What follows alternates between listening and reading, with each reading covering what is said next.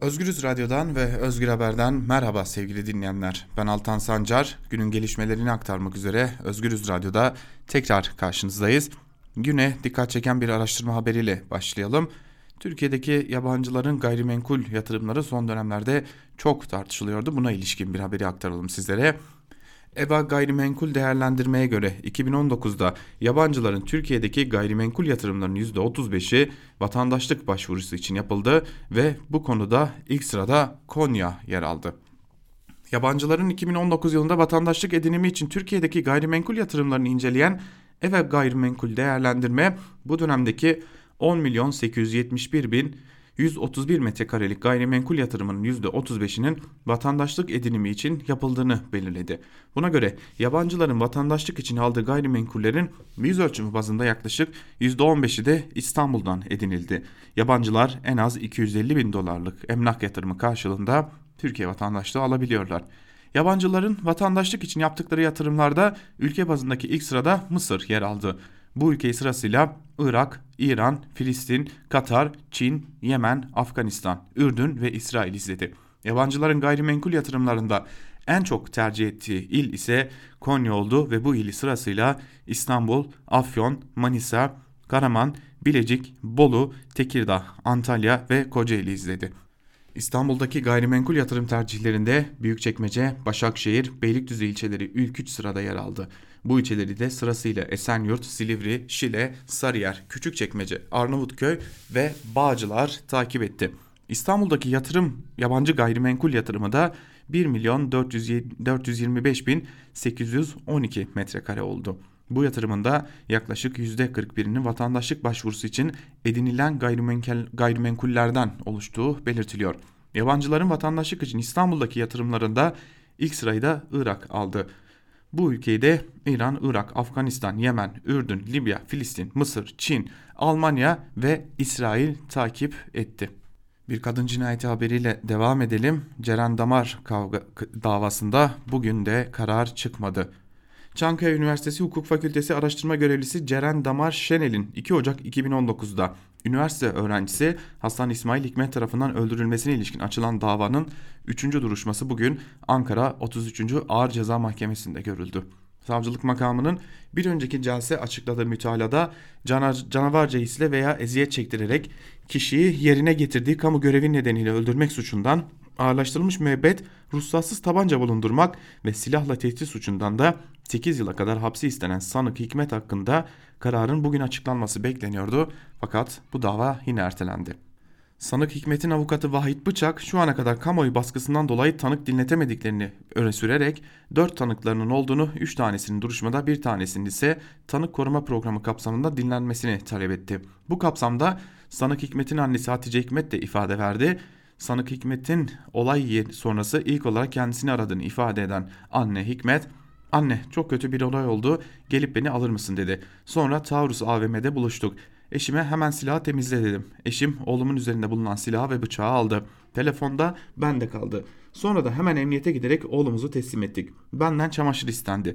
Ben de göl başına gittim. Telefonda benimle birlikte geldi. O sırada oğlumun telefonu cebimde kalmış. Gece 2'de ifade alır, alır, alınırken alırız dediler emniyetten. Sanık avukatı Vahit Bıçan çocuğunuza verdiğiniz emeği anlatır mısınız sorusuna hakim tepki gösterdi ve teknik konuları anlatın dedi. Anne Hikmet ağlayarak hiçbir şey yapmadıysam bile dağlarda 9 ay karnımda taşıdım dedi. Hakim anne Hikmet'in sözlerinin dava ile ilgisi olmadığını söyledi. Bu esnada araya giren Vahit Bıçak Mustafa Damar'ın şov yapmasına izin veriyorsunuz demesi üzerine salondan büyük tepkiler yükseldi. Bu sırada baba Mustafa Damar konuştu. Sanığın annesi Hatice Hikmet'e soru yöneltti. Damar katil 2015 yılında başka bir kızın hayatını karartıyor. Kızın mahrem fotoğraflarını yayınlıyor ve kız yurt dışına gitmek zorunda kalıyor. Böyle bir olaydan haberdar mısınız diye sordu. Anne Hikmet sorunun bu dava ile ilgili olmadığı gerekçesiyle soruya cevap vermeyi reddetti ve e, ardından da e, dava ertelendi sevgili dinleyenler. Duruşma 21 Şubat'a ertelendi. Yine sanık ve sanık avukatının adeta şovuyla karşı karşıya kalındı. Bir çarpıtma yaşanmaya çalışıldı. Yüksek Seçim Kurulu'na dair bir haberle devam edelim. Yüksek Seçim Kurulu da yeni başkanını seçti. Yüksek Seçim Kurulu'nun yeni başkanı Muharrem Akkaya oldu. Akkaya 2016 yılından bu yana Yüksek Seçim Kurulu üyeliği yapıyordu. Seçilmesinin ardından Sadi Güven'le birlikte basın mensuplarına e, açıklamalarda bulunan Akkaya şunları söyledi. Seçim süreci yaşadık. Bugün itibariyle eski arkadaşlarımızın görev süresi sona erdi, yeniler başladı. Bu önemli ve onurlu bir görev. Başkanımızın bilgi ve tecrübelerinden faydalanmak isterim. Seçim süresi başladığında ne gerekiyorsa yaparız dedi. Peki Muharrem Akkaya kimdir sorusuna da bir cevap verelim. Belki de bu cevap yeterli olacaktır. 31 Mart seçimlerinde İstanbul'da Ekrem İmamoğlu'nun kazanmasının ardından seçimleri iptal ettiren kararın altında imzası bulunan bir isim yeni YSK başkanı da ve böylelikle de YSK'nın başına İstanbul seçimlerini iptal ettiren bir isim geçmiş oldu. Basın dünyasından bir utanç haberiyle devam edelim. Evrensel Gazetesi'ne dair bir haber. Türkiye Gazeteciler Sendikası Başkanı Gökhan Durmuş'un da aralarında bulunduğu birçok gazetecinin e, basın kartları iptal edildi. Evrensel Gazetesi'nde genel yayın yönetmeni Fatih Polat, yazı işleri müdürü, haber ve sayfa editörleri, muhabirler ile TGS Genel Başkanı ve Evrensel Gazetesi haber müdür yardımcısı Gökhan Durmuş'un sarı basın kartları iptal edildi. İptal edilenler arasında sürekli basın kartları sahibi olanlar da var. Ee, şöyle sıralayalım dilerseniz basın kartları iptal edilen isimleri. Ankara'dan sürekli basın kartı sahibi ve TGS Sendikası adına basın kartları komisyonunda da görev yapmış olan gazeteci Sultan Özer, sürekli basın kartı sahibi Fevzi Argun, gazetenin genel yayın yönetmeni Fatih Polat, yazı işleri müdürü, müdürü Şengül Karadağ Bayhan, haber editörü Vural Nasuh Beyoğlu, sorumlu yazı işleri müdürü Görkem Kınacı, sayfa editörü İskender Bayhan, haber redaktörü Şükrü Taş, foto muhabiri Sevil Atar ve muhabir Şerif Karataş, Dur Derya Dursun, Ercüment Akdeniz, Elif Ekin Saltık, Elif Görgü, Emine Uyar, Mehmet Özer, Özer Akdemir'le gazetenin yazarı Erol Aral'ın da basın kartları iptal edildi. E, ee, TGS de bu konuya ilişkin bir yazı daha doğrusu bir açıklama yayınladı ve şunları söyledi. Kartı iptal edilen gazeteciler arasında sürekli basın kartı taşıyanlardan meslek örgütü temsilcilerine yerel medya çalışanlarına kadar yüzlerce gazeteci var dedi Gökhan Durmuş TGS'nin başkanı ve şunları kaydetti. Özellikle Ankara'da basın kartı iptal edilen gazeteciler için ise durum biraz daha karmaşık hale geldi. Meclise, başbakanlık bakanlıklara giremez, siyasi parti temsilcilerini takip edemez, hale gelen gazeteciler işlerini yapamaz durumda. Cumhurbaşkanlığı İletişim Daire Başkanlığı'nın bir an önce bu konuya açıklık getirmesi zorunludur.